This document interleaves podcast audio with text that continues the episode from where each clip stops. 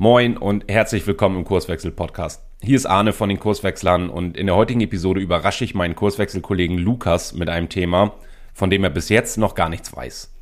Was erwartet dich in der Episode? Viele Unternehmen hinterfragen heute ihre Organisationsweise in einer klassischen Pyramidenstruktur. Also oben wird gedacht, unten wird gemacht.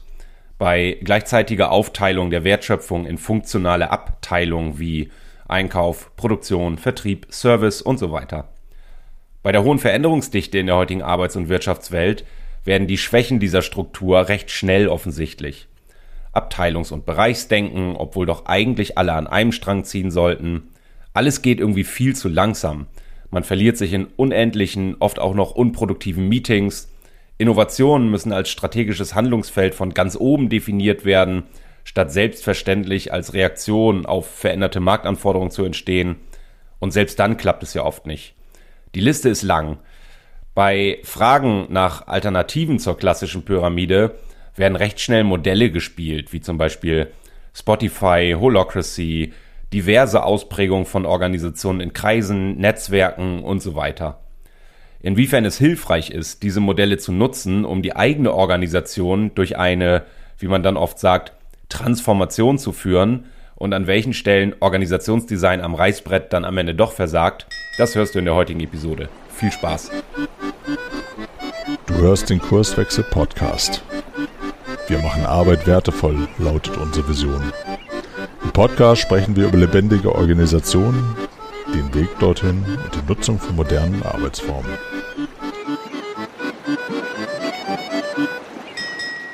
Äh, hier ist Lukas. Wir sind zurück beim Rückspiel. Wir haben ähm, ja mittlerweile bei Kurswechsel äh, eine kleine Tradition, dass wir uns gegenseitig ne, mit, mit Themen überraschen und eine kleine Überraschungsfolge aufnehmen.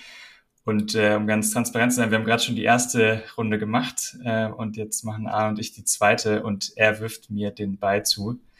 Ähm, dementsprechend, Arne, schieß mal los. Was, was ist dein Thema?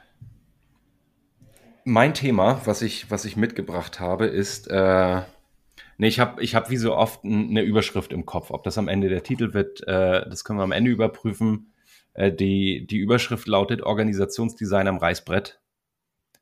Äh, geht das? Wenn ja, wie geht das? Und nachgelagert und vor allem am wichtigsten, hilft das? Mhm.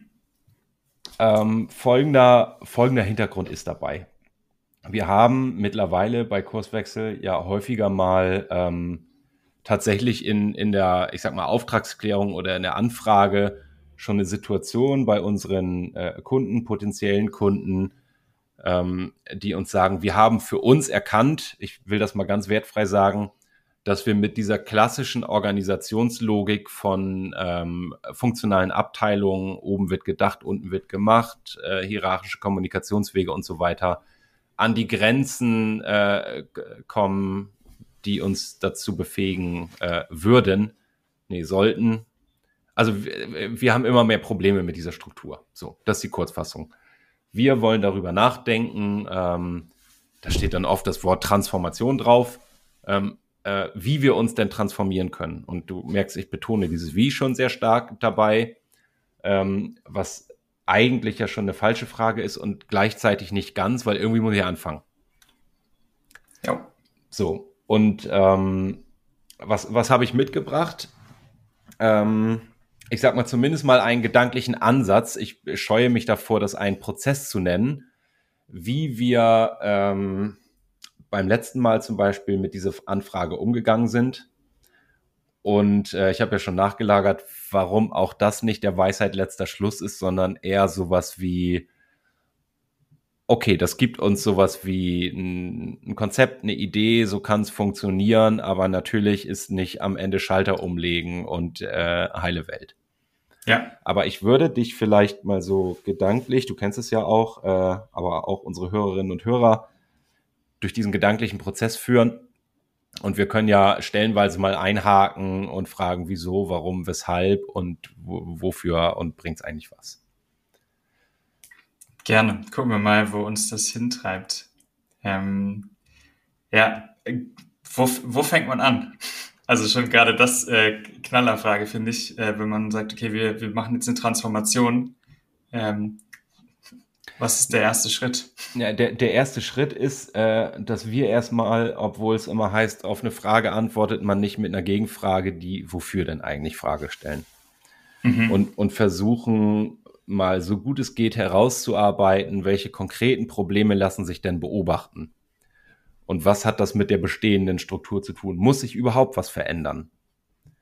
Ähm, muss sich überhaupt in der Dimension, von der ihr äh, Kunde in dem Fall sprecht, etwas verändern?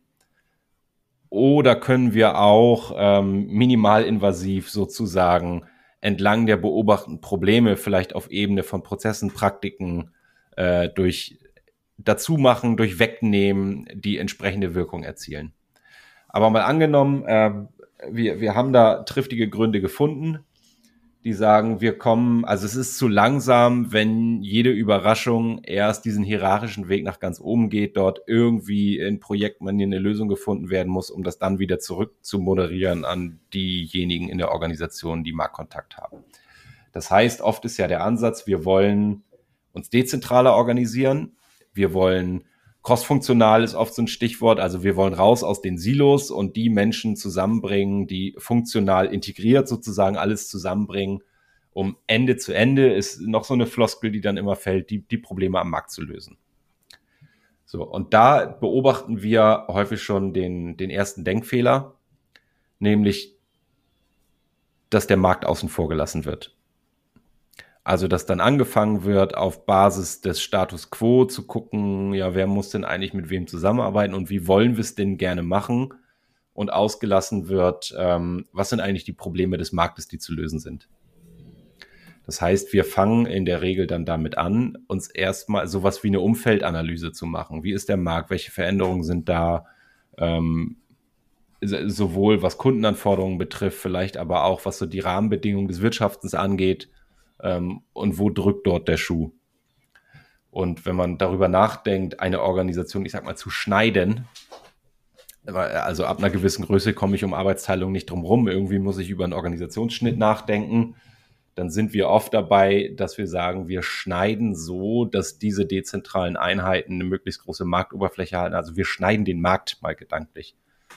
Das kann, äh, man kennt das Aldi Nord, Aldi Süd zum Beispiel oder DM-Drogerie, die irgendwie, äh, glaube ich, auch ihre, die haben so 17 Regionen, äh, in die sie aufgeteilt sind. Also die haben einen lokalen Schnitt gemacht. Sie bieten überall das Gleiche sozusagen. Na gut, Aldi, Aldi ein bisschen äh, minimal unterschiedlich, aber prinzipiell äh, teilen sie, klonen sozusagen äh, das Gesamtunternehmen äh, und sagen, wir teilen das auf Märkte auf. Das muss nicht immer Sinn machen. Äh, ich kenne Organisationen, die ganz ähnlich, aber aus einem anderen Grund einen regionalen Schnitt gemacht haben. Dass sie gesagt haben, wir haben den, den Markt äh, West, westliches Europa, Ost, Osteuropa, Südamerika, Asien und so weiter. Und die haben gewisse Spezifika, die ich berücksichtige und schneide dort. Ich könnte auch schneiden nach, ähm, ja, also äh, ich denke gerade an, was will eigentlich mein Kunde von mir? Also gibt es sowas wie Kundenpersonas, wo ich sage, mhm. es gibt äh, im Bankenbereich zum Beispiel, unterscheide ich erstmal zwischen Privatkunden und gewerblichen Kunden, die ganz andere Anforderungen haben. Da macht es einigermaßen Sinn, das äh, nicht, also es mag Ausnahmen geben, nicht in einen Topf zu schmeißen. Also wir fangen an mit, wie ist eigentlich der Markt und wie schneiden wir? Und erst dann gucken wir dahin, was braucht es eigentlich in der Organisation, um diesen spezifischen Anforderungen gerecht zu werden. Erster Schritt. Hm. Und wie, du hast schon so ein paar Sachen genannt, wie, wie kann man sich dem denn nähern? Also du hast gesagt, Personas wäre eine Idee, wenn du mehr über die Kunden kommen willst. Ähm, was nutzen wir noch? Also gibt es irgendwelche anderen Sachen, die wir ausprobieren und gucken, ob das äh, verfängt oder für die, für den Markt, die Marktorientierung passt? Na, ich, ich kann ja erstmal damit anfangen, mein bestehendes Business mal irgendwie zu durchleuchten und zu gucken, was sind eigentlich die Produkte und Dienstleistungen, die wir so im Portfolio haben, wer nimmt die ab, was, was sind da Spezifika, kann sich das, kann ich da irgendwelche Muster erkennen, um dann, und da bin ich wieder bei der Frage, muss ich überhaupt transformieren, hinzugucken, äh, an welchen Stellen und warum kann die bestehende Struktur diesen Anforderungen nicht gerecht werden. Und da bin ich natürlich recht schnell, äh, dass ich da hinkomme und sage, äh, wir haben hier Strukturen. Eigentlich müssen wir immer übergreifen. Man kennt das. Jede, jede Überraschung wird ein Projekt und irgendwann sind es 140 und die Leute werden verteilt und aus der Linie rausgezogen und haben dann Doppelagentenfunktion, irgendwie Linie und Projekt oder Linie und Projekten gerecht zu werden. Und eigentlich ist man nur noch damit beschäftigt, irgendwie eine Kapazitäten zu sortieren, Ressourcen zu moderieren und sich irgendwie darum zu streiten, wer jetzt gerade irgendwie Priorität hat. Ähm, und da geht natürlich, da, da geht natürlich, da entstehen Reibungsverluste. So, das heißt, ich guck mal, äh, für was brauchen wir diese ganzen Projekte? Ne? Stecken da irgendwie, kann ich das clustern in Produkte oder in Produktkategorien äh, zumindest mal, die eigenständig funktionieren können? Und dann habe ich einen ersten Ansatz und eigentlich muss ich jetzt gleich schon vorwegnehmen, warum dieses holzschnittartige Organisationsdesign am Reißbrett nicht funktioniert. Am Ende ist das zu komplex, als dass ich das irgendwie über Analyse, ähm, naja, mit einer, mit einer hundertprozentigen Treffsicherheit sagen kann. Sondern mhm. ich, ich muss mal fangen, äh, muss mal anfangen und überlegen, wo, wo kann ich das denn rausfinden, ob das so ist, ob das besser funktioniert, wenn wir es anders machen. Ja. Aber der Versuch ist schon einfach so, mal sich den Markt anzugucken, vielleicht der Veränderung und der Dynamik gerecht werden. Die meisten Organisationen haben sich ja auch herausgebildet, wo die Märkte anders aussahen ähm, und viel davon sind vielleicht, diese Annahmen gelten ja vielleicht immer noch so ein bisschen oder zumindestens sind die Strukturen vielleicht noch so entsprechend der Annahmen, die es gab. Ähm, und vielleicht können wir ja da direkt reingehen, was, was dann der nächste Step ist, wenn wir sagen, okay, wir haben so ein Gefühl für den Markt, auch wenn das natürlich nicht abschließend ist und äh, in der Dynamik sich auch wieder verändern mag.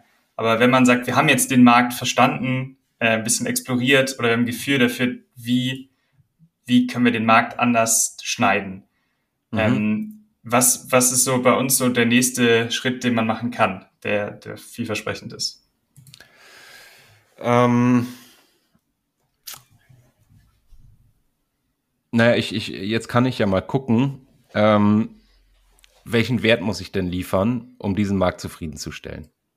Auch, auch das ist ja äh, äh, komplex. Also es ist immer eine Wette, mit welchem Produkt gehe ich in den Markt, wie befriedige, also wie, wie umfassend ist mein, mein Portfolio, was hängt da alles dran, wie basic oder ausstaffiert ist mein Produkt oder meine Dienstleistung.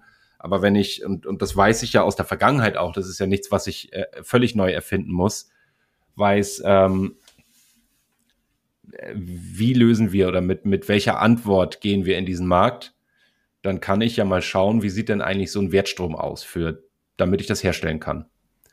Und das fängt an, und da bin ich, ich mache das mal sehr vereinfacht. In, in so einer funktional geteilten Organisation ist ja eigentlich das, was der Kunde will.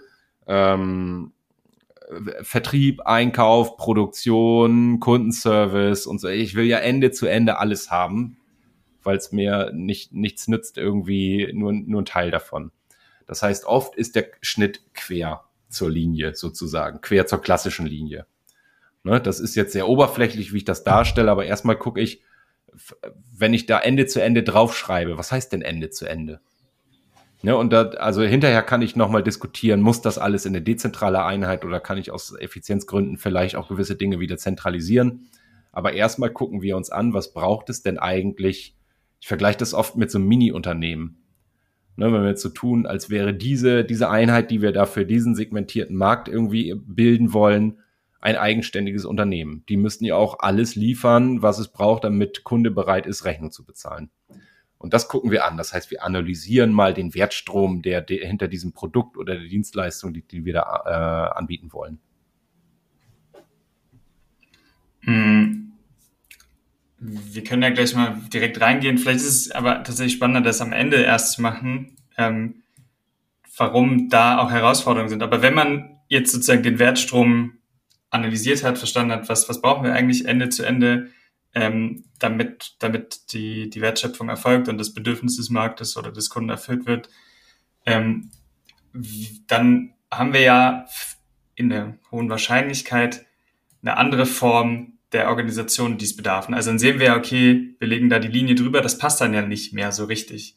Ähm, und die Frage ist, gucken wir dann, dass wir das so umbauen, also dass wir die Linien irgendwie so anders insortieren oder wie, wie, was, was machen wir gängigerweise oft und gucken mal drauf und probieren mal, ähm, um zu verstehen, was brauchen wir eigentlich, anstatt den bisherigen Linien, die wir haben, ähm, wie nähern wir uns dem?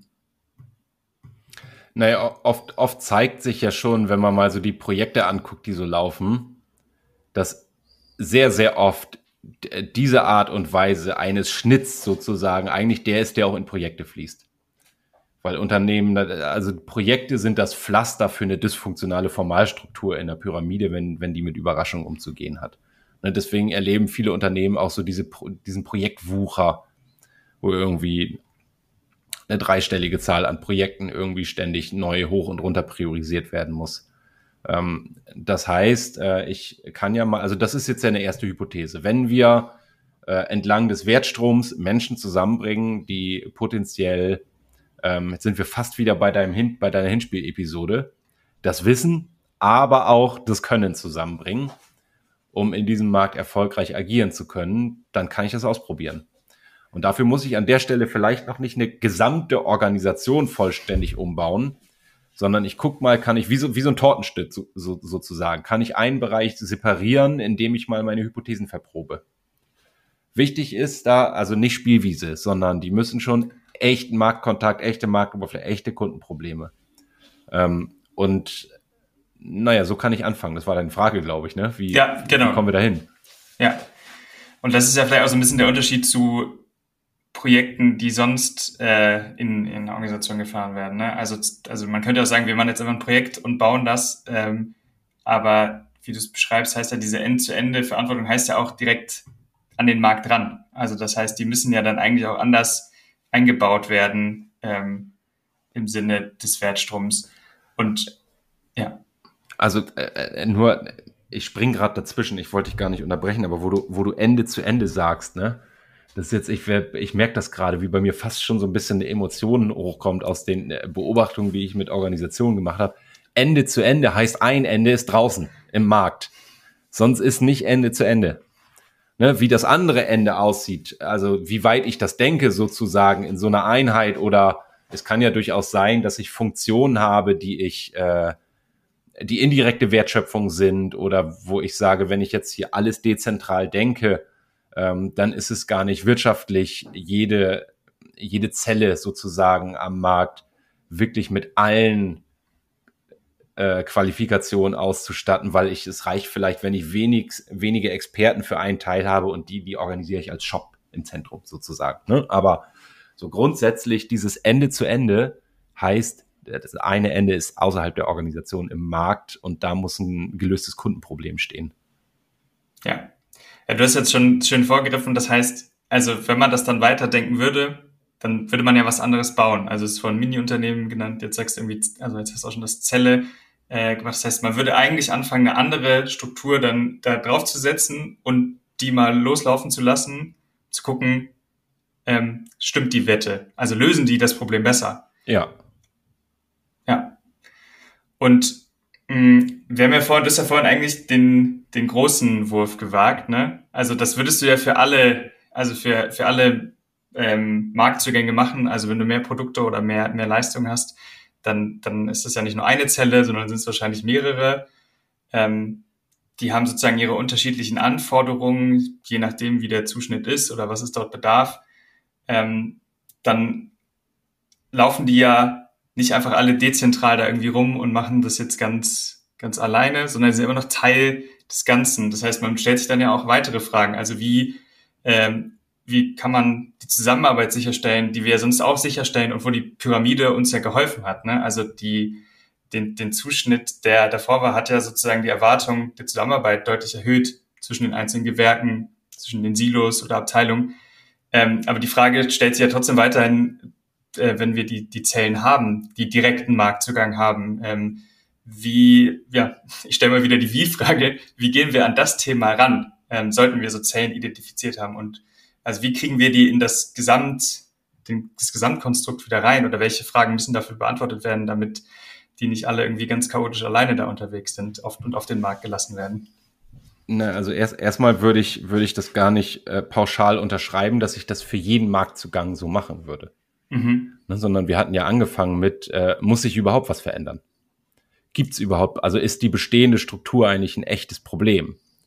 Oder gibt es innerhalb dieser bestehenden Struktur vielleicht, ich sag mal, Problemchen, die wir auf anderem Wege gelöst kriegen? Dann, äh, dann wäre auch, auch das ein denkbarer Weg.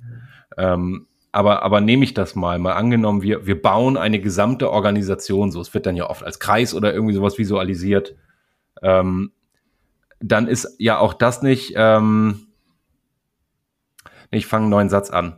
Also die Idee davon, wir finden die ideale Organisationsstruktur und dann ist, sind alle Probleme gelöst und durch die Gassen fließt Milch und Honig und alle sind happy.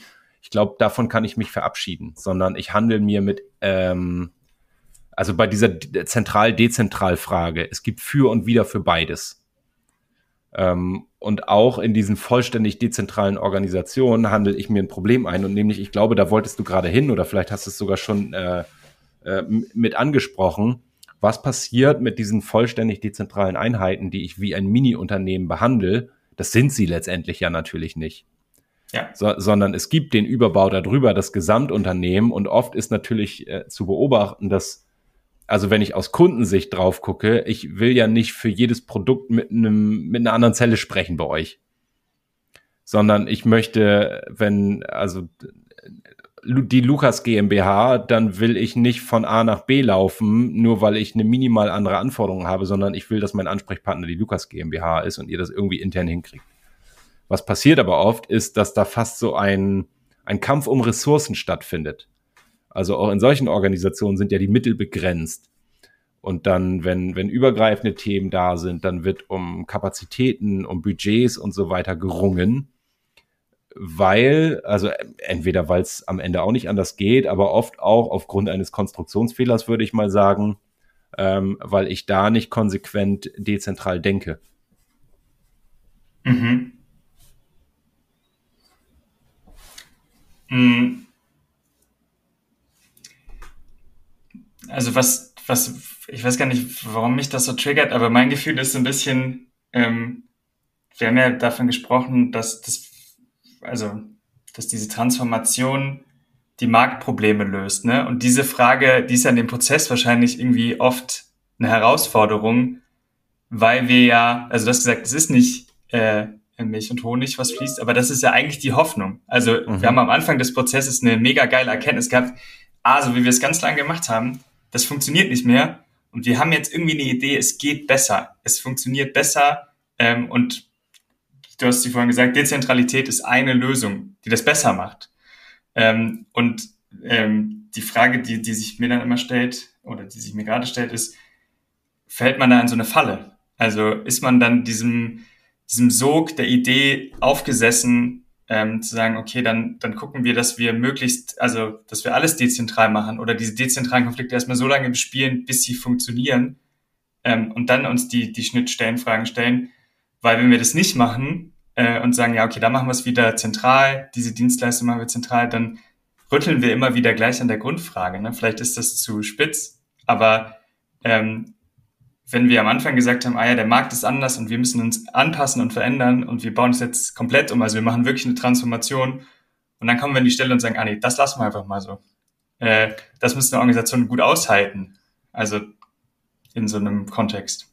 Ja, ich, ich habe, äh, es ist, glaube ich, wirklich so, wie du sagst, ich würde das mal die Modellfalle nennen. Mhm. Also wir haben uns jetzt äh, da irgendwie eine Alternative zur klassischen Pyramide überlegt und irgendwie willst du es ja auch visualisieren. Also zumindest ist ja sofort der Reflex da, jetzt lass uns mal einen Kreis malen und irgendwie da, da reinmalen, wie jetzt die, die neue Org-Struktur aussieht. Ähm, und in so einem Kreis kriege ich die Pyramide ja irgendwie schlecht wieder rein. Und gleichzeitig mag es Bereiche geben, da funktioniert das total gut. Mhm. Ich, gla ich glaube, und das war, jetzt habe ich meinen Untertitel vom Anfang schon wieder vergessen, aber hier so Möglichkeiten und Grenzen von Formalstruktur. Ähm, was bei diesen, und man verliert sich ja so gerne da drin, weil da ganz viele Folgefragen dranhängen und so ein Rattenschwanz von Dingen, die geklärt werden müssen. Ich glaube, was dabei dann oft außer Acht gelassen wird, und auch das könnte irgendwie kategorisch und in die Modellfalle passen, ist, dass Organisationen, auch diese dezentralen Kreisorganisationen, ja nicht ausschließlich über Formalstruktur funktionieren sondern dass ich mir mit so einer Transformation, ich sag das mal, einen neuen Handlungs- und Bezugsrahmen schaffe, der idealerweise Orientierung gibt, den, dem Personal auch irgendwie das Gefühl von äh, Identität. Also ich bin hier in der dezentralen Einheit XYZ und so weiter und wir bedienen den und den Markt oder wir machen folgendes Produkt bei uns. Und gleichzeitig, und da waren wir ja schon, haben beide Modelle so ihre, ihre strukturellen Grenzen. Weil ich natürlich ganz viel Funktionales von der Pyramide aufgebe, wenn ich mich in solche Strukturen begebe. Und ähm, jetzt komme ich fast wieder zurück zum Anfang. Muss sich überhaupt etwas verändern? Ich behaupte ja oft, viele Unternehmen, die so pyramidal organisiert sind, äh, sind ja gar nicht so unerfolgreich damit. Ähm, Erstens, weil wahrscheinlich wirklich noch vieles prozessual äh, und äh, in dieser segmentierten Wertschöpfung gemacht werden kann. Andererseits, und das ist eigentlich Kern meiner Hypothese, weil den Leuten die Formalstruktur oft so, vorbeigeht. Weil sagen sie, ja, ja komm, es ist mir doch egal. Und tatsächlich habe ich das auch erlebt in, in so Transformationsprozessen, die wir begleitet haben. Ähm, dass oft sind das Leute, die lange im Unternehmen sind. Die sagen, ja, ja, komm, mach mal, mach mal Kreisstruktur und so. Ich, also, es läuft am Ende eh anders. So, und das, das kriegst du ja nicht weg, weil das ist ja, das ist ja Kultur. Diese Hinterbühne, die wir oft ansprechen. Und dann ja. ist es vielleicht auch egal, was ich da irgendwie für, für eine formale Struktur drauf male. Wichtig ist, und das ist wirklich wichtig, wenn, wenn wir auch als externe Berater ähm, so einen Transformationsprozess begleiten, dass du mit dieser neuen Struktur, die du da drauf setzt, diese funktional, äh, diese, diese funktionale Hinterbühne nicht kaputt machst. Und deswegen muss man da extrem vorsichtig sein mit, ja, komm, wir machen mal hier jetzt Kreisorganisation und alles neu und ab morgen gibt's keine Führungskräfte mehr und Schalala, was da alles so dran hängt, weil du vielleicht, wenn es doof läuft, äh, also du siehst die Hinterbühne ja so schlecht und da machst du was kaputt. Ja, du hast jetzt schon also den, den Teaser gemacht und eigentlich, also wenn man mal annimmt, wir haben das jetzt irgendwie alles gemeinsam mit dem Kunden gemacht, also wir haben die Märkte exploriert, wir haben das irgendwie den Wertstrom verstanden und gesehen, ah okay, wir können das irgendwie anders, noch besser machen ähm, und haben dann sowas gebaut. Das hast du ja eigentlich beschrieben das ist, dann, dann merkt man ja, was eben nicht funktioniert. Ne? Dann ist eine neue Formalstruktur da und man hat wieder Probleme. Also man denkt so, hey, mhm. wir haben doch jetzt eigentlich extra dafür die Transformation gemacht. Ähm, aber dann geht's ja oft eigentlich los. Und du hast eine These in den Raum gestellt, die, die ich sogar, äh, die, die ich gar nicht, ich weiß gar nicht, ob ich die falsche richtig finde, aber wo ich denke, ich weiß gar nicht, ob die stimmt. Also ich glaube, die Formalstruktur ist eben nicht egal, ähm, und zwar bezogen auf diese Hinterbühne und die Informalität. Und ich glaube, das ist total schwer, du hast es eigentlich schon gesagt, total schwer mit einzubeziehen, die, die Hinterbühne, also diese Dinge, die informal, die wir als informal beschreiben, die hat sich ja gebaut als Reaktion auf die Formalstruktur, die bestand. Mhm. Ähm, und das heißt, wenn wir jetzt eine neue Formalstruktur reinziehen, wir schneiden das alles neu, wir bauen das um, ähm, dann ist ja immer die Gefahr, dass die Mittel, die sozusagen informell zur Verfügung stehen für die Organisation, Dinge zu lösen, die die Formalstruktur eben nicht lösen kann, die passen ja nicht mehr. Also die mhm. passen immer nicht. Also das heißt, die Formatstruktur ist total wichtig, ähm, und sich dem zu stellen, weil die Hinterbühne ist ja sozusagen anders ausgerichtet. Also wie wenn eine ganz andere Bühne. Also das irgendwie, du bist ja nicht mehr im Theater, sondern auf einmal ist vorne irgendwie äh, ähm, ein Wasserparadies oder so oder eine, eine Wahlshow. Und dann hast du hinten eine andere Bühne und dann passt das überhaupt nicht zusammen. Das heißt, ich glaube, auch wenn die Leute sagen, die Formalstruktur ist egal, ähm, die Probleme, die man dann sieht, sind, glaube ich, auch ganz stark, weil eben die, die Informalität sich neu rausbilden muss oder sich irgendwie gucken muss, was passt, was können wir noch so machen wie vorher und was eben nicht. Ähm, und ich glaube, das kann man ja eben nicht auf dem Reißbrett antizipieren, weil, wie du so schön gesagt hast, du siehst die Hinterbühne ja am Anfang nicht wirklich. Du kannst so ein paar Artefakte sehen, so ein bisschen Sachen, die man vielleicht mit ein bisschen reinbauen sehen kann, aber eigentlich kannst du sie nicht sehen, und das heißt, es ist eine Wette, die du machst mit der neuen Formalstruktur, dass die passen könnte. Mhm. Ähm, aber das passiert vielleicht gar nicht. Ähm, und das kannst du auch gar nicht wissen. Ähm, und trotzdem weiß ich gar nicht, ob dann die Formalstruktur egal ist. Die Frage ist nur, ist die, ähm, wie groß ist die Diskrepanz? Ne? Also halten wir das aus? Hält die informelle Struktur das wirklich aus, diesen formellen Wandel? ähm, oder nicht? Und das ist eher so die Gretchenfrage. Und das kann man irgendwie, ja, das kann man nicht am Reißbrett wahrscheinlich planen. Wie groß ist der Gap? 100% Zustimmung. Also äh, Ja, absolut. Nee, natürlich, also vielleicht habe ich das ein bisschen platt formuliert. Die Formalstruktur ist alles andere als egal. Weil äh, du hast das schon angesprochen, die, diese informelle Hinterbühne bildet sich ja oft als äh, Kompensationsebene für Dysfunktionalitäten auf der, in der Formalstruktur. Ne, und damit meine ich gar nicht, äh, jemand hat da irgendwie misslicherweise Dysfunktionalitäten eingebaut, sondern egal wie ich Formalstruktur baue, sie hat immer einen funktionalen und einen dysfunktionalen Teil. Und das leistet ja in der Regel Hinterbühne, dass ich sage, okay, äh, dort weiche ich von Formalstruktur ab, damit am Ende Wertschöpfung weiterlaufen kann. Ähm, was ich aber tatsächlich ja nicht sehe, ist, äh, oder, oder anders, ähm, ich setze ja den Bezugsrahmen neu. Also sozusagen das Abbild der Hinterbühne äh, passt sich neu an. Das heißt, um nicht so geschwollen daherzureden mal, ich nehme ja erstmal ganz viel weg, was vor, vorher Orientierung gegeben hat. Also wenn ich so eine ganz klassische Pyramide nehme, da hat je, jeder hat, wohnt in seinem Silo und hat seinen äh, disziplinarischen Vorgesetzten und wenn irgendwie Ärger ist, weiß ich, das ist die Adresse und so weiter. Und jetzt gehe ich hin und äh, sage, Arbeit und Zusammenarbeit soll nach anderen Prinzipien funktionieren. Das heißt, die Bezugsgröße ist anders und äh, also erstens muss ich diese Formalstrukturen neu lernen. Das ist auch immer ein Aufwand und gleichzeitig bildet sich um die Dysfunktionalitäten dieser neuen Formalstruktur gezwungenermaßen eine andere Hinterbühne und gleichzeitig ist die andere noch da, beobachte ich immer.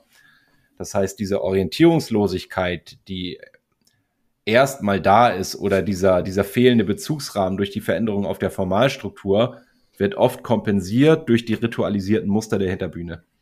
Und deswegen wundern sich Unternehmen dann, ja, jetzt haben wir doch dieses schöne neue Organisationsdesign, aber eigentlich ist alles wie vorher. Und das liegt und eben daran, dass das, und das kann ich nicht machen, sondern das ist ein, ein Prozess, äh, den ich, ich wollte gerade sagen, abwarten muss. Nee, abwarten nicht. Ich kann ihn natürlich irgendwie lenken und irritieren in eine gewisse Richtung. Aber diese Zeit braucht eine Organisation, um diese neuen Routinen auszubilden. Ja. Und, oder anders formuliert, wenn nach dieser Transformation solche Probleme nicht zutage treten würden, dann ist die Frage, hat sich dann was verändert, also hätte sich dann wirklich was verändert? Also das heißt, ähm, vielleicht äh, würde ich den, den am, am Schluss nochmal aufnehmen und sagen, okay, die Hoffnung nach der Transformation ist alles besser, ähm, sofort ist vielleicht ein bisschen romantisch naiv, und deswegen ist es wahrscheinlich besser, die Probleme so als Seismographen der Transformation zu nehmen, die dann eigentlich erst so richtig passiert. Also wie es ruckelt sich rein und das dauert und das ist unangenehm und da sind Spannungen, die, die programmiert sind ähm, und die auch wichtig sind. Ne? Also weil wenn sie nicht da wären, dann wäre die Transformation irrelevant. Also dann hätte sie eben nicht diesen verändernden Charakter, der ja unter der Wette läuft. Danach läuft die Wertschöpfung besser. Also danach ist unser Business besser. Und das heißt, eigentlich müsste man sagen, ja, äh, wir machen jetzt die Transformation und wir gehen davon aus, dass, dass da wird es ruckeln, da wird es rappeln, aber das ist ihr sehr unangenehm für eine Organisation, die am Anfang so einen Druck hatte, sich verändern zu müssen und dann zu merken, scheiße, wir sind immer noch nicht, es ist immer noch nicht viel besser, sondern vielleicht haben wir noch mehr Probleme oder andere Probleme, die wir vorher nicht hatten. Ähm, aber eigentlich ist das notwendig. Das ist, glaube ich, meine, meine These. Ja, ja, und das, das wird oft vergessen. Wir führen ja eine Organisation von einem recht stabilen Zustand, wo sich vieles eingespielt hat, äh, wo, ich sag mal, die Karten verteilt sind, äh, auch, auch so Macht, Machtspielchen irgendwie einigermaßen, jeder weiß, welche Trümpfe habe ich auf der Hand und so weiter und, und lebt da einigermaßen mit. Und jetzt greifen wir das an, sozusagen. Und da, du hast das in so einem Nebensatz gerade erwähnt, äh, warum machen wir das trotzdem? Also natürlich, weil wir die Annahme haben, dass danach die Wertschöpfung besser läuft und das Unternehmen erfolgreich bleibt, also in dem sich verändernden Markt und vielleicht noch erfolgreicher wird. Sonst müsste ich es nicht tun. Ähm, ein Punkt hatte ich gerade noch. Also auch, das hast du schon angesprochen. Diese, also es wird auch viel Zeit auf diese Analyse oder Konzeptionsphase verwendet. Ne? Wie kann man es denn jetzt machen? Und also wirklich Wochen, Monate teilweise sich so ein neues Organisationsdesign auszudenken. Aber die eigentliche Intervention, also die eigentlich äh, konstruktive Irritation dieses Organisationssystems ist eigentlich erst, wenn ich sage, und ab jetzt machen wir das. Weil ich dann erst feststelle, passen eigentlich meine Hypothesen? kriegen wir die Probleme eigentlich besser gelöst? Finden wir alternative Routinen für die Hinterbühne? Wie schnell bilden die sich aus? Und das lässt sich nicht intentional steuern. Schönes Schlusswort, würde ich sagen. Also das Reißbrett hilft als Vorbereitung für die Intervention und danach brauchen wir was anderes, ähm, um die Transformation erfolgreich werden zu lassen. Hat Spaß gemacht. Äh, ich hatte keine Ahnung, wo es uns das hinträgt. Ich fand, wir haben irgendwie eine sehr schöne Überleitung hinbekommen. Ähm, und auch nochmal die Grenzen der formalen Veränderung besprochen und die Bedeutung der Informalität dann. Ähm, und gerade in Bezug auf Zeitlichkeit. Ich glaube, das ist so ein Thema, das äh, das darf man nicht unterschätzen, dass ja Veränderung eine eigene Zeit hat, ne? Also, dass diese Eigenzeitlichkeit von Herausbildung, von den kurzen Dienstwegen, neuen Machtstrukturen, neuen Klicken, äh, dass das einfach Zeit braucht und dass das vielleicht sogar der viel größere Teil der Transformation ist. Definitiv. Danke, Lukas. Gerne. Wir freuen uns auf dein Feedback und deine Themenwünsche. Melde dich gerne per Mail. Die Adresse lautet podcast.kurswechsel.jetzt.